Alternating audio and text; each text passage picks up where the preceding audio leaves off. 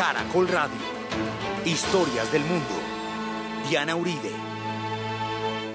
Buenas, les invitamos a los oyentes de Caracol que quieran ponerse en contacto con los programas, llamar al 268-6797, 268-6797 o escribir al email director arroba casa la historia director arroba casa la historia o la página web www.casadelahistoria.org. Hoy vamos a ver la crisis del canal del Suez y vamos a ver el caso de Libia y cómo se arma el bloque del norte del África en este gigantesco proceso de independencia.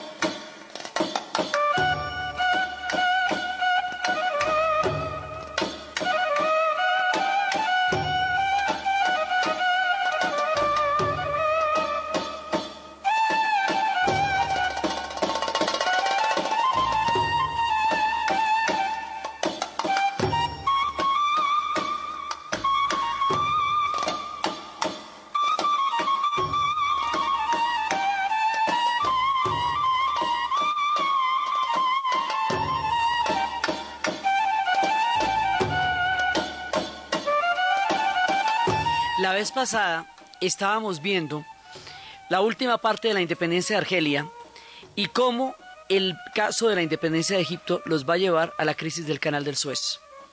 Y estábamos viendo cómo va a surgir la figura de Gamal Abdel Nasser y cómo toda la región se va transformando. Habíamos visto los tratados a través de los cuales Marruecos declaró su independencia, Tunisia declara su independencia, Argelia.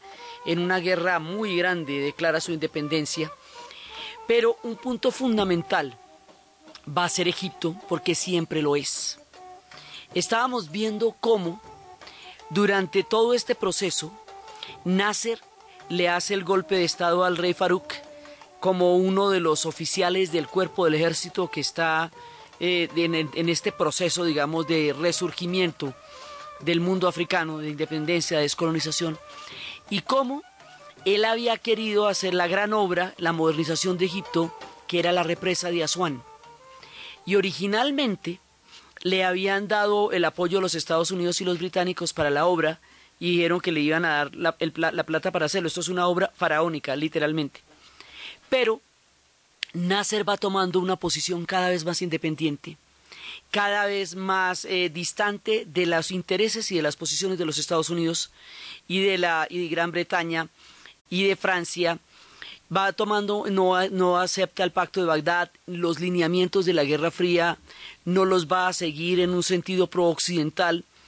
Y esta distancia ideológica que él va estableciendo de los británicos fundamentalmente también hace que le vayan a quitar el apoyo para la construcción de la represa de Asuán y Nasser va a tomar la decisión más importante de todas, la más importante de todas cuando accedieron, la nacionalización del canal del Suez. El canal del Suez, como el primer canal interoceánico que se construyó, como el paso entre el Mediterráneo y el Mar Rojo, como el punto donde se pueden encontrar hacia Europa y África, si usted no atraviesa el canal del Suez, le toca irse hasta el Cabo de la Buena Esperanza y darle la vuelta al continente para llegar al otro lado. Así que ese es un punto crucial. Habíamos visto cómo a partir de la construcción del canal fue que los ingleses y los franceses entraron a someter a Egipto a su calidad de protectorado. Como los franceses con la construcción del canal, los ingleses con la financiación que los egipcios en un momento dado ya no alcanzaron a dar, terminaron sometiéndolos. El canal del Suez se había convertido en el sometimiento como en la en el símbolo del sometimiento colonial a Egipto. Por lo tanto, nacionalizar el canal del Suez y hacerse a todas las entradas, que significa cada dinero que se pague por el paso de un canal interoceánico de esa importancia, porque es que el que tiene el canal y tiene el peaje, pues ese está hecho. Entonces, la nacionalización del canal de Suez es una de las decisiones históricas más importantes que se ha tomado en este proceso. Y es tan importante también, y a, nivel geopolítico es muy grande, pero es el equivalente en macro a cuando Lázaro Cárdenas nacionalizó el petróleo en México. Lo que pasa es que con un alcance geopolítico mucho mayor. Razón por la cual Inglaterra y Francia atacan a Egipto y le declaran la guerra por el canal del Suez. Pero al mismo tiempo, eso es en 1956, al mismo tiempo, la Unión Soviética está aplastando a los húngaros en las calles de Budapest. Y al mismo tiempo, los Estados Unidos está en la búsqueda de estos territorios que están siendo descolonizados porque por donde va saliendo la descolonización se quiere meter la Guerra Fría. No debemos perder nunca de vista que el proceso de descolonización de todo el tercer mundo, tanto de Indochina como de África, está en el marco de la Guerra Fría. Entonces, por esa razón, están atentos y vigilantes y Egipto le declara la guerra, o sea, va a la guerra contra Francia e Inglaterra y al mismo tiempo se termina metiendo ahí Israel. Y uno dice, bueno, ¿y por qué? Israel se termina metiendo allá y termina apoderándose de la península del Sinaí. Era, digamos, era un actor indirecto, pero, pero protagónico también de todo lo que está pasando. En 1948 se había creado el Estado de Israel y la primera guerra eh, árabe-israelí fue la guerra de la fue la guerra de, del 48 mismo y ahora en el 56 la posición de eh, de Nasser va a ser una posición muy fuerte y va a ser una posición, digamos, muy autónoma, muy independiente, que no es amigo de ninguno de los grandes eh, potencias, mini movimientos que se están dando en la región. Entonces, lo paradójico es que los Estados Unidos y la Unión Soviética terminan apoyando a Nasser en un principio porque ven la oportunidad de meterse en la región y ven la oportunidad de aprovechar que Francia e Inglaterra salen del escenario para entrar ellos en su reparto. No se nos olvide que la Guerra Fría ha decidido repartirse el mundo por entre los conflictos y apoderarse de las zonas de influencia. Entonces, las zonas de influencia de las conferencias de Yalta y de Potsdam habían dictaminado lo que en ese momento estaba a disposición, que era Europa del Este, América Latina, pero este mundo es nuevo, acaba de surgir, se está inventando. Entonces, en la medida en que se está inventando, unos y otros ven la oportunidad de meterse en nuestros nuevos horizontes para extender su área de influencia. Por ese motivo, y a pesar de las posiciones claramente antiamericanas de Nasser, ellos, frente a Inglaterra y a Francia, aprovechan la situación para entrar a apoyarlo. Por lo tanto, después de la nacionalización del canal del Suez y después de la guerra con Inglaterra y Francia, el canal del Suez le queda a los egipcios. Y el hecho de que el canal del Suez le quede a los egipcios lo va a hacer un líder de la región lo va a convertir en un adalid de las figuras de la independencia del mundo africano y árabe. Y él va a desarrollar un pensamiento que se llama el panarabismo, porque todo el proceso que estamos viendo del África del Norte tiene mucho más que ver con el mundo árabe que con el mundo propiamente africano, porque la gente que vive en esa región es fundamentalmente árabe o bereber que es otra, digamos que son pueblos del desierto nómadas antiguos que estaban allá desde antes de la llegada del Islam y desde antes de la llegada de los árabes, pero que también son musulmanes. Y en las franjas costeras hay población que tiene antiguos vínculos con los europeos porque formaron parte de los imperios europeos de la zona. Entonces, estamos en el contexto de África, pero esta parte del norte tiene mucho más que ver con la formación del bloque del mundo árabe, aunque sea vital en todo el proyecto de la independencia del África.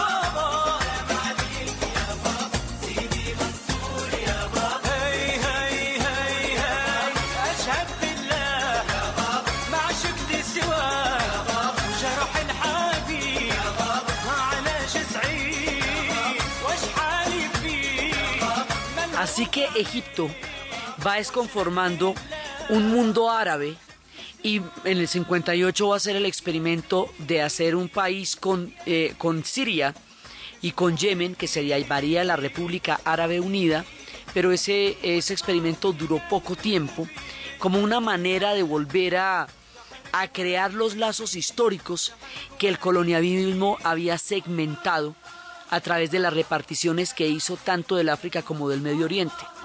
Entonces, pues digamos, su, su cuerda está con Siria, porque está el viejo truco del, del mundo que había creado Saladino del eje Cairo-Damasco.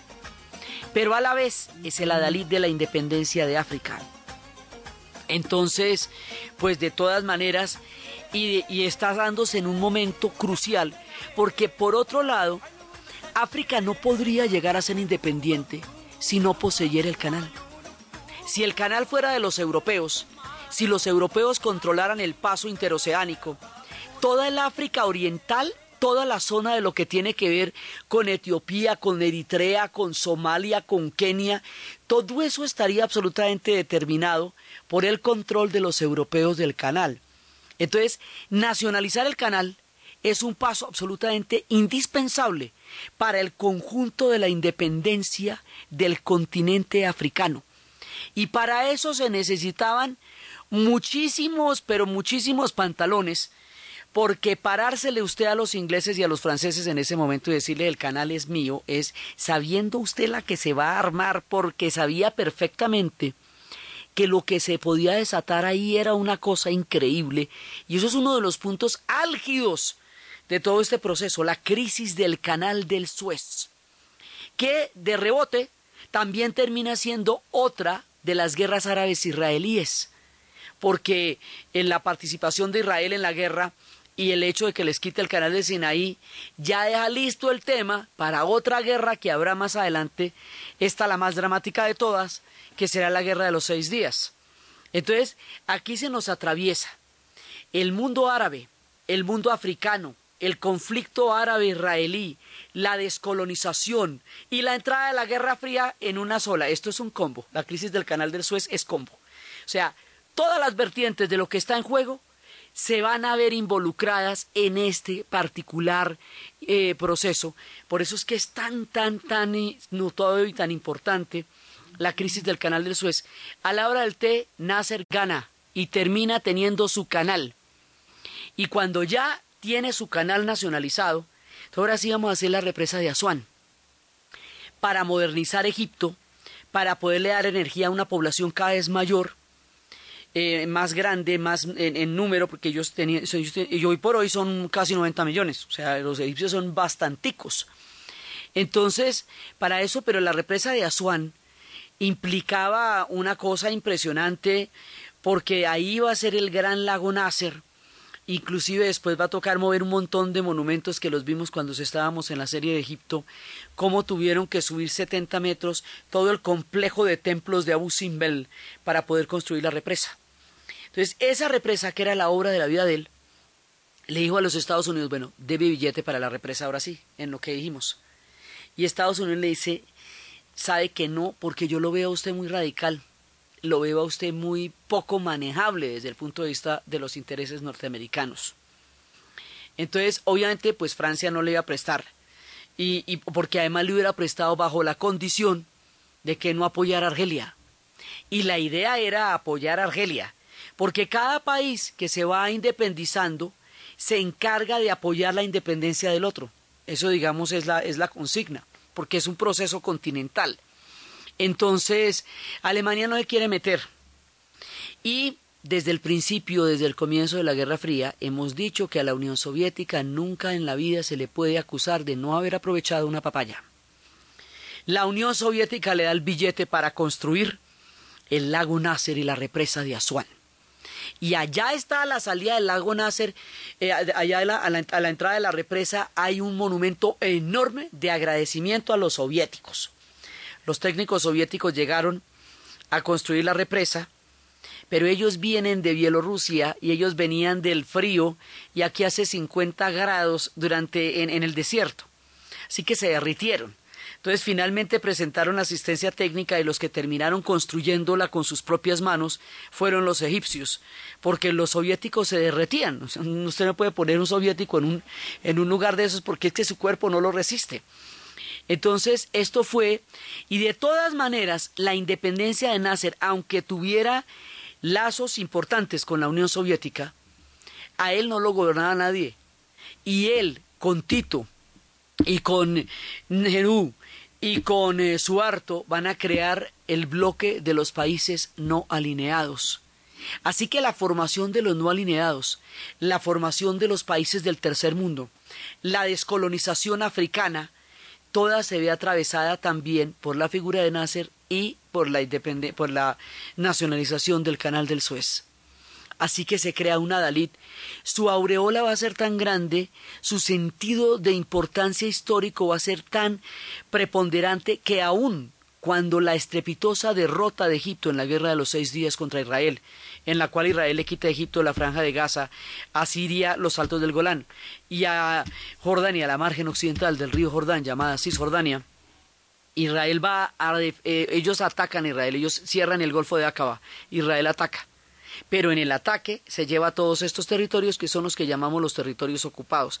Ahí Nasser va a salir muy derrotado. Pero aún así, el pueblo egipcio lo apoya y lo va a apoyar siempre, hasta su muerte. El pueblo egipcio, que no va a durar mucho, pero él va a ser un hombre importantísimo. Él va a crear esta conciencia y el partido Baas, el partido único Baas, él va a ser uno de los grandes representantes de toda esa tendencia histórica y va a ser uno de los hombres que va a encarnar la nueva conciencia continental y regional del surgimiento de los pueblos árabes y el surgimiento de los pueblos africanos. Y él va a intentar hacer una intersección entre el mundo árabe y el mundo africano, que en ese momento se están encontrando en un gigantesco proceso de independencia de una gran complejidad. liga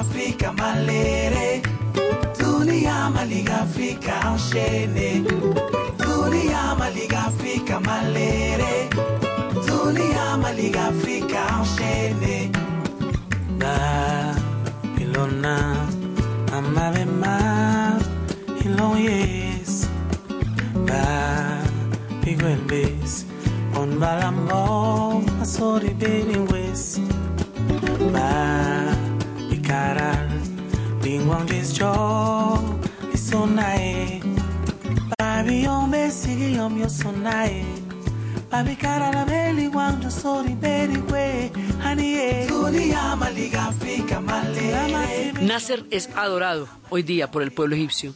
Y cuando él murió, a diferencia de muchos líderes, en su caja fuerte había en ese momento 50 dólares, un billete de 50 dólares. El hombre que manejó el flujo de entradas del canal del Suez. Toda la plata del mundo la tuvo en sus manos Nasser pero su corazón, su vida, su honestidad, su integridad y su ética eran única y exclusivamente para Egipto. Y eso lo recuerdan, por supuesto, en el contraste con todos los el enriquecimiento de los líderes posteriormente, la honestidad así impoluta de Nasser va a ser uno de los grandes activos históricos de un hombre que transformó la faz del continente donde nació. Entonces, está Nasser. Ahora, Libia. Entonces, el tema con Libia es que Libia fue el escenario fundamental de la Segunda Guerra Mundial en el África. Todas las batallas de los Africa Corps y todo eso se dieron allá. Entonces el Alamein, Tobruk, todo lo que el, todo lo que eran los italianos tratando de, de conquistar el norte del África en el delirio terrible que le dio a Mussolini de tratar de recuperar el antiguo imperio romano. Es que acordémonos que el fascismo se lo inventaron los italianos y que los italianos, eh, cuando Mussolini llegó al poder en 1922, una de las cosas que le da por hacer es recuperar los límites del antiguo imperio romano. Y el imperio romano pues era la mitad del mundo hasta Siria. Y le da por meterse a Italia. Y le da por meterse a Etiopía. En Italia estaban ellos porque eso era protectorado desde 1912. Pero le da por meterse a Etiopía y, es cuando Haile Selassie va a denunciar todos los abusos y todo el horror con que ellos atacaron al pueblo etíope. y se, y se mete en una campaña que no formaría en rigor parte de Alemania ni de su plan en la Segunda Guerra Mundial, pero como eran aliados, eso hace que Alemania se meta allá. Y al meterse allá a apoyar a los italianos, entonces, bueno, le llegan los aliados y finalmente lo van a derrotar y la figura preponderante de este momento es Rommel eh, por el ejército alemán y Montgomery por el ejército británico y finalmente de allá van a sacar a los italianos y van a sacar a los, a los alemanes derrotados del África del Norte. Rommel no fue derrotado en batalla, curiosamente. Rommel se va a tener que rendir porque Hitler no le dio para la gasolina de, los, eh, de las divisiones blindadas porque no consideraba que la campaña en África fuera importante con respecto a toda la geopolítica que él tenía, cuyo destino era Europa y la Unión Soviética. Entonces, Rommel hizo lo que pudo y pues, era el, pues un mago, el zorro del desierto. Y finalmente él se rinde, ganan los aliados, entonces Libia entra a formar, digamos, como una especie de club con los aliados. Y va a tener apoyo de los ingleses y va a tener apoyo de los franceses y queda, eh, digamos, queda ahí como bajo esa esfera de influencia. Y empieza a suscribir tratados con ellos. Entonces la descolonización de Libia no es una descolonización en el sentido de sacar a un enemigo, eh, digamos, a una potencia colonial que la tuviera dominada, porque fueron, eh, fue básicamente los aliados los que van a sacar a los italianos de ahí. Pero sí queda con el temita con los ingleses y queda con el temita con los franceses y eso la pone en el mismo lado de los otros. Al principio ellos estaban muy pobres, recién terminada la Segunda Guerra Mundial, pero luego van a descubrir el petróleo. Pero petróleo en forma. Y a medida que van a descubrir el petróleo, y a medida que empiezan a tener conciencia de su capacidad de manejo, y a medida que toda la doctrina panárabe empieza a extenderse como una alternativa histórica real para todos estos pueblos, Libia se va moviendo hacia esa órbita, poco a poco se va alejando de los ingleses y de los franceses. El rey empieza a, tomar una posición diferente cuando en 1963 va a nombrar un gabinete cuyo primer ministro empieza radicalmente a apartarse de las políticas de los ingleses y de los franceses y además empieza a negar el paso de Sudáfrica y de Portugal por el canal del Suez, alegando el racismo en el que están metidos y empieza a meterse mucho más por el lado de Argelia, empiezan a apoyar a Argelia, Egipto también va a apoyar a Argelia, todo el mundo está apoyando a Argelia, y poco a poco se van, eh, eh, empiezan a adoptar políticas antioccidentales, van a estar metidos también, van a apoyar pues en la guerra de los seis días al mundo, al mundo árabe, ellos también son árabes, y empieza, además son tres países porque son la Sirenaica y son, son tres países diferentes metidos en uno solo. Hay un país bereber, hay un país árabe y hay un país europeo metidos en el mismo país de Libia. Pero ellos van optando, digamos, por una política mucho más antioccidental. Y esta tendencia eh, tan antioccidental que se va haciendo cada vez más fuerte, que se va expresando cada vez más en los tratados, primero nos genera bloques moderados y bloques radicales. Marruecos y Tunisia son bloques moderados. Egipto, Argelia y próximamente Libia son bloques radicales. Sí, entonces ahí hay unos lineamientos totalmente distintos frente a Occidente en, la, en el tema de la descolonización. Y este proceso que ya se venía dando se va a consolidar de una manera contundente. Con el golpe de Estado que Muammar el Gaddafi le va a hacer en 1969 con su grupo de oficiales libres, movimiento de oficiales libres, en donde él queda bajo el liderazgo del país y empieza a crear un consejo revolucionario, como en el resto del continente, y empiezan a adoptar una actitud totalmente contraria a las antiguas potencias europeas y se van radicalizando las, políticas en ese momento, la Unión Soviética va aprovechando, eh, digamos lento pero seguro, todos estos procesos, y es así como se arma ese bloque que hoy por hoy está en plena transformación, que es lo que llamamos la primavera árabe. O sea, todo lo que se está moviendo ahorita es precisamente el fin de todo este imaginario histórico que durante tantos años dio los destinos de estos pueblos, pero que instauró los regímenes de partido único, los liderazgos del ejército y una postura única que era fundamental, fervorosa, importante, de todo el apoyo y de toda la credibilidad cuando surgió y durante los siguientes 20 años eran líderes y adalides, pero que después, primero con la caída de la Guerra Fría y luego con toda la, eh, la corrupción que llegaron a desarrollar en el poder después de tantos años en los cuales estuvieron liderándolo, va a hacer crisis en el futuro generando todo lo que ahora llamamos la primavera árabe. Entonces, por eso es que la primavera árabe eh, nos está sucediendo es en Túnez, en Marruecos, en Libia, en Egipto, pero también en Siria, Yemen, Bahrein, ¿sí? Porque se nos intersectan los dos bloques históricos. Todo el mundo árabe también está en plena descolonización en esta época. También está porque es el mundo árabe, es la Indochina, es el África, pero también es Malasia, también, o sea, una gran parte del planeta se está descolonizando, en lo que India fue la pionera, y, se está extendiendo por todas partes.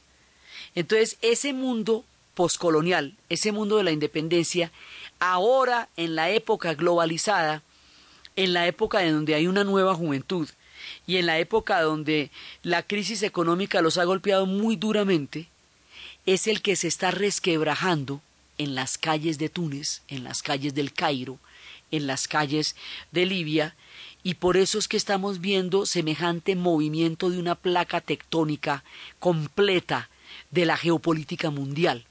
Pero esa placa que se mueve se generó aquí, en este momento del relato, con la crisis del canal del Suez, con la guerra de Algeria, con la, eh, con la polarización y la, digamos, la radicalización de postura de Libia. Entonces, por eso toda el África del Norte es nuestra, digamos, nuestra entrada al gran mundo de la descolonización africana. Esta descolonización es muy compleja, como hemos visto, porque no es de un solo, eh, de, una sola potencia colonial como era el caso nuestro, que solamente de España y solamente en español y solamente a ellos, sino que eso, esto, ahí están árabes, bereberes, guerra fría, eh, ahí hay beduinos y de para abajo hay toda la cantidad de pueblos subsaharianos, gente del Sahel, miles de lenguas, o sea, pueblos industrializados. La descolonización africana es muchísimo más complicada que la nuestra porque es contra muchos agentes distintos porque es en la era moderna cuando hay unas armas que, nuestra, que cuando nosotros nos independizamos no eran ni siquiera soñables, porque no se compara el grado de, de todas maneras de, de combatividad que podían tener las potencias coloniales en ese momento con el que tenía España cuando, nos, cuando estaba resquebrajada por la invasión napoleónica que fue cuando empezó nuestra independencia. Entonces para ello la cosa es bastante más áspera bastante más diversa y con una, una cantidad de poblaciones tan absolutamente distintas que cada proceso es particular. Cada proceso tiene sus propias normas, hay lineamientos generales y esto de, limitar, de, hacer eh, valer los límites coloniales para evitar guerras de secesión era una promesa que se habían hecho pero que no necesariamente se pudo cumplir. Nigeria va a ir a una guerra civil precisamente por la independencia de Biafra, Congo va a ir a una guerra civil por la independencia de la provincia de Katanga. O sea, cada vez que hay una, una secesión dentro del proceso de independencia, ahí se presenta una guerra civil porque chocan los dos lineamientos. Pero, digamos, toda la, el concepto de la independencia como tal, el punto que da como el faro, como la guía de, de lo que va a ser toda la independencia de África, la estrena Ghana.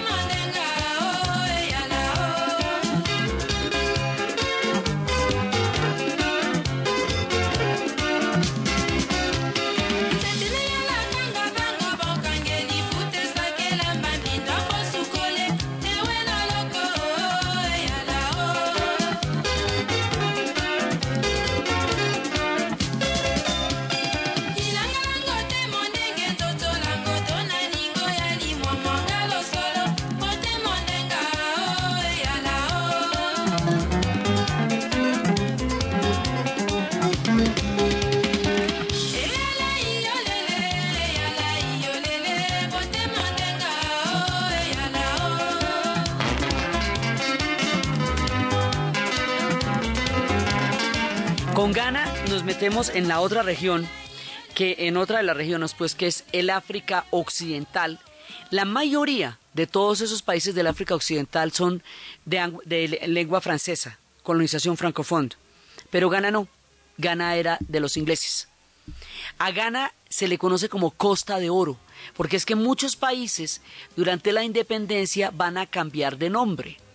Entonces, Costa de Oro, que cuando nos aparezca por ahí Costa de Oro, eso significa Ghana por los antiguos imperios, porque con la descolonización empieza a retomarse el nombre de las culturas que ellos tenían antes de la llegada de los europeos. Por eso cuando Malí haga su independencia se va a llamar Malí por el antiguo imperio de Malí de Sonyata Keita, y estos se van a llamar Ghana por el imperio de Ghana que quedó en esa zona. Al principio de nuestra historia de África, habíamos visto que en la zona del África occidental hubo grandes reinos y habíamos visto que era el reino de Ghana, el reino de Malí, el imperio de Malí, el imperio Songhai, todos esos imaginarios históricos que estuvimos detalladamente narrando en el principio de la serie, se van a volver totalmente actuales y poderosos en la descolonización africana. Porque descolonizarse no es solamente quitárselos políticamente y económicamente, sino hacer todo una, un proceso cultural de retornar a su historia y de, eh, y de volver a pararse en sus pies de la tierra de todo el tiempo que ellos estaban antes de la llegada de los europeos. Por eso se van a rebautizar muchas ciudades, se les van a quitar, cuando estemos en el caso del Congo, ya no será Leopoldville, sino Kinshasa. Eh, digamos, todo, hay una recuperación cultural que urge porque la presencia europea era muy invasiva en términos de estructuras, de cultura, de referentes, y ellos quieren desarrollar su propia africanidad.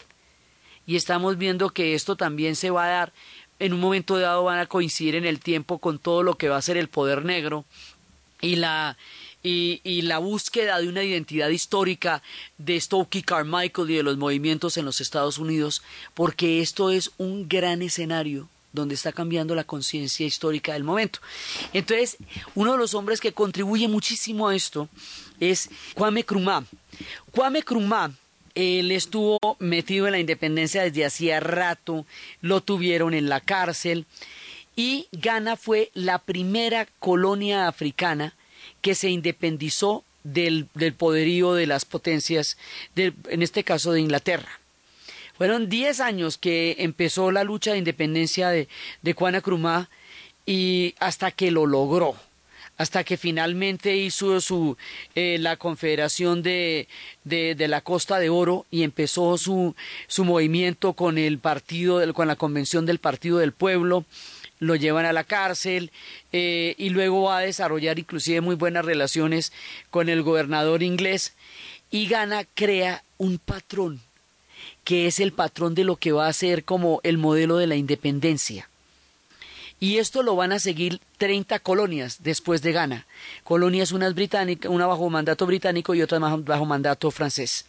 Entonces, la celebración va a ser con 100 oficiales, la celebración de la independencia va a ser con 100 oficiales eh, invitados de honor como una gran independencia de raza y había también eh, diferentes iglesias, hicieron un concurso de misgana, eh, abrieron el Museo Nacional contando la gran historia de los imperios, porque como hemos visto acá, los europeos invisibilizaron la historia de África. Entonces, hacerla visible para ellos y para el mundo es uno de los temas centrales de la descolonización. Es muy importante culturalmente diferenciarse porque son pueblos muy antiguos con mucho acervo detrás. Entonces abren el Museo Nacional, crean una asamblea legislativa que sale a medianoche eh, cuando eh, Nukrama hace el gran anuncio que para las doce de la noche Ghana habrá reconquistado su libertad perdida. Y que habrá un silencio de parte de los británicos. Y la bandera de Ghana va a ondear roja, verde y dorada que son como casi todas las banderas de África. Es que si usted va a ver, hay un montón de países que tienen estas banderas rojas, negras y doradas, eh, rojas, verdes y doradas, o en diferentes órdenes. otras veces es dorado primero y verde, pero esas son las banderas de Mali, son las banderas de Ghana, eso son una cantidad de banderas y uno dirá, ¿y por qué todos tienen la misma bandera? Pues por lo mismo que cinco de nuestros países tienen la misma bandera por lo mismo que la bandera de Venezuela, la bandera de Ecuador, la bandera de Colombia, son la misma bandera. Y vaya usted explíqueles por otro lado que es que cuál es la diferencia entre una y otra. Lo mismo. Y se enfrentan a lo mismo que nosotros tenemos que hacer, pues decidir qué tipo de gobierno van a tener, si van a ser, eh, digamos, eh, de partido único, cómo se van a, distribuir con todas las mismas decisiones que tuvimos que tomar nosotros, las van a tener que tomar ellos, pero con mucho tiempo de diferencia. Entonces va a ahondar la bandera que de ahora en adelante va a ser la bandera de África. O sea, hay muchas banderas, pero esto es como la, el epítome, el ícono de las banderas africanas. Y en el futuro, cuando los rastas existan, van a tomar esta bandera, estas banderas, porque el África va a ser su, su esencia espiritual y fundamental. Y por eso es que usted siempre ve a Bob Marley con esta bandera detrás. Estos son los colores de África. Y él le va a añadir el negro. Pues digamos, hay unas que tienen negro también en su, en su estructura de bandera. Pero esto va a desarrollar la simbología, o sea, la puesta en escena se la inventa con Krama, eh, Kuma y de él hay una estatua en todas las plazas de todas las capitales del continente africano. Donde quiera que usted vaya, hay una estatua de él, porque él fue el que formó el imaginario histórico de la independencia. Entonces, Ahí es cuando empiezan, ya eh, eh, Ghana será libre para siempre y empieza la gran ceremonia. Y después de la gran ceremonia, entonces empieza la vida independiente y empiezan a... Y, él va a ser, digamos, uno de los hombres que consideran que es el que más le va a dar, eh, le va a dar una, una influencia fundamental a todo este proceso de independencia. Él será reconocido como uno de los grandes líderes, entonces aquí toca volver a inventarse la historia. Toca tener sus propios líderes, los nombres de sus países, sus pueblos, sus historias, sus banderas, todo el orgullo de nacer. África está naciendo en este momento de nuestra historia y por eso todo el acervo anterior es absolutamente importante.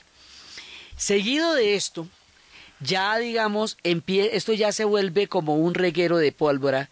Camerún se va a independizar el primero de enero de 1960, Togo el 27 de abril de 1960. Mali, que lo vamos a ver en detalle, en 1960. Madagascar, 26 de junio. Dahomey, Benín, el primero de agosto. Níger, 30 de agosto. Alto Volta, llamado Burkina Faso, 5 de agosto.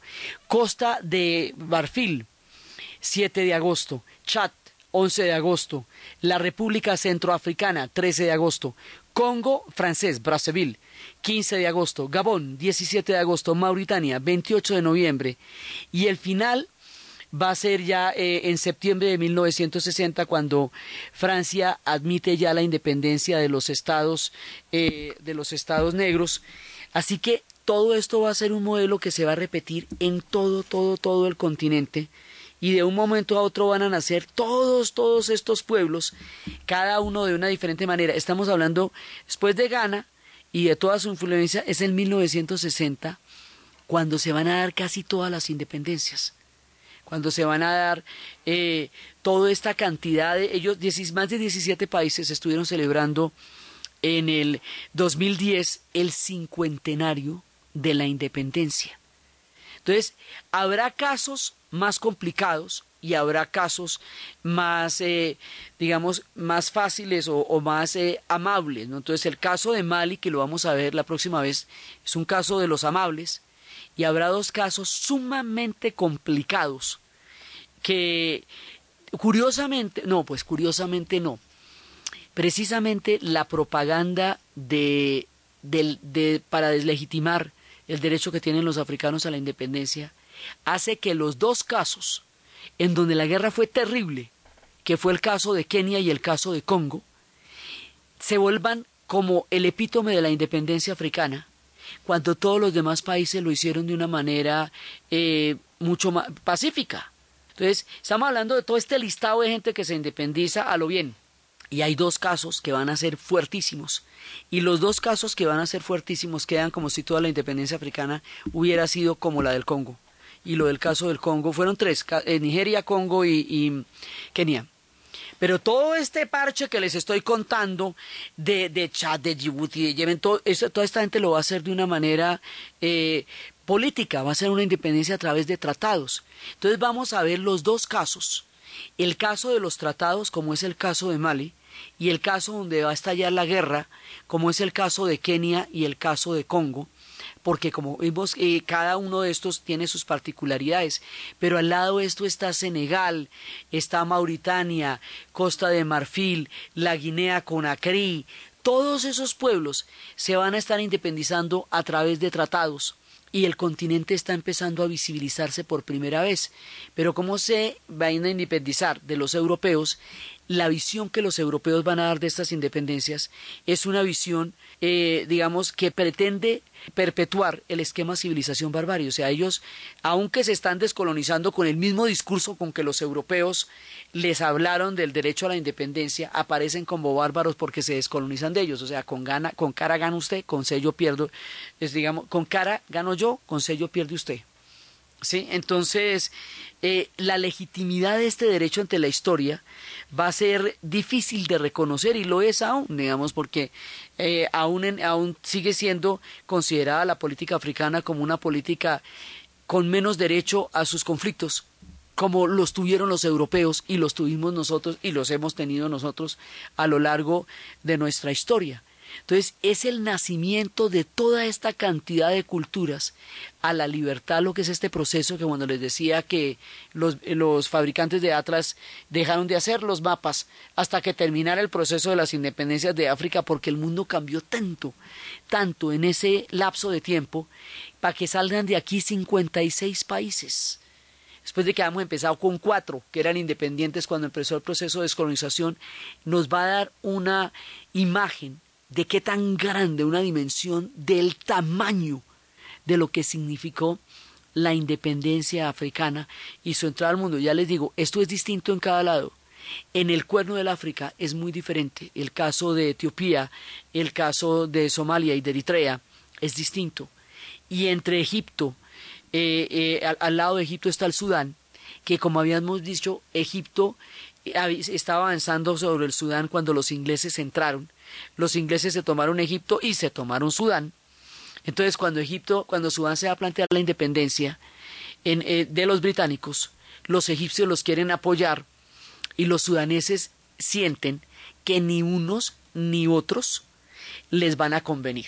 Ellos no quieren ser una colonia británica, pero tampoco quieren estar en manos de los egipcios porque los egipcios no les garantizan a ellos ninguna autonomía, sino que los van a meter dentro de la misma nación egipcia que es bien poderosa en su momento, motivo por el cual Sudán se va a independizar solita. Solita es un caso un poquito parecido al Uruguay, que después de independizarse de España le iba a caer encima el Brasil. Entonces dijo, no, no, no, no, no, yo vendí la lora por no cargarla. O sea, si saqué a los españoles, no es para volverme yo una colonia brasilera. Entonces le pasa lo mismo a Sudán. No, no, no, no. Yo habiendo sacado a los ingleses de aquí para volverme egipcio, no, te agradezco, pero no. Entonces Sudán se independiza y se vuelve un país, el único país que lleva el nombre de la denominación que los árabes le daban a los pueblos de raza negra que llamaban Sudán significa negro en árabe. Entonces toda la toda la franja saheliana la llamaban Sudán, y esta parte, lo que hoy es el, país de Sudán, lo llamaban, er, era, era la parte británica, y toda la zona de Mali y todo ese pedazo se llamaba el Sudán francés porque se consideraba que toda el África subsahariana, el bloque subsahariano, todo ese bloque del Sahel, era donde empezaba el mundo del Sudán. Entonces lo dividen en el Sudán Oriental y en el Sudán Occidental y en el Sudán Occidental, como la mayoría eran pueblos bajo la colonización francesa, entonces lo llaman el Sudán francés. Eso después se va a llamar Mali por el imperio de Mali. ¿Sí? Y este sí va a ser el único que se va a llamar Sudán, particularmente.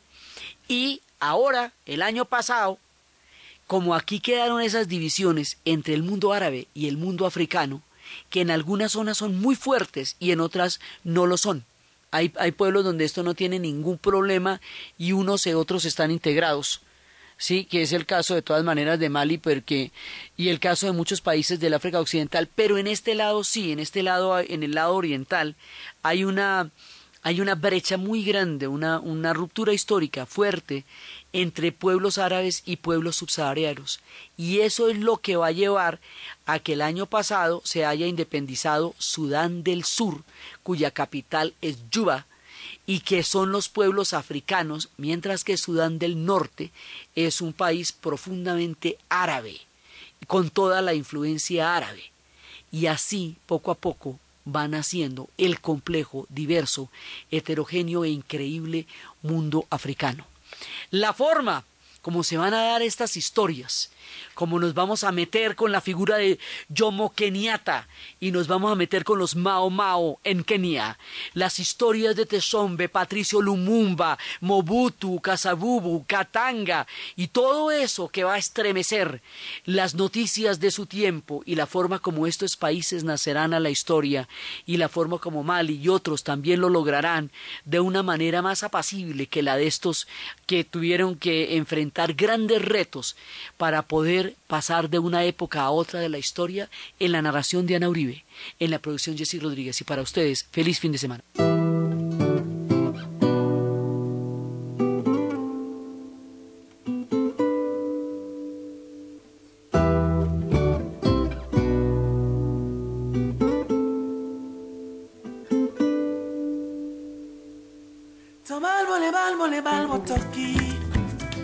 verme, me llamaste anyway. Tu valvole, valvole, me huevito yomche, me llamaste, llamé a Carmen. Tu valvole, valvole,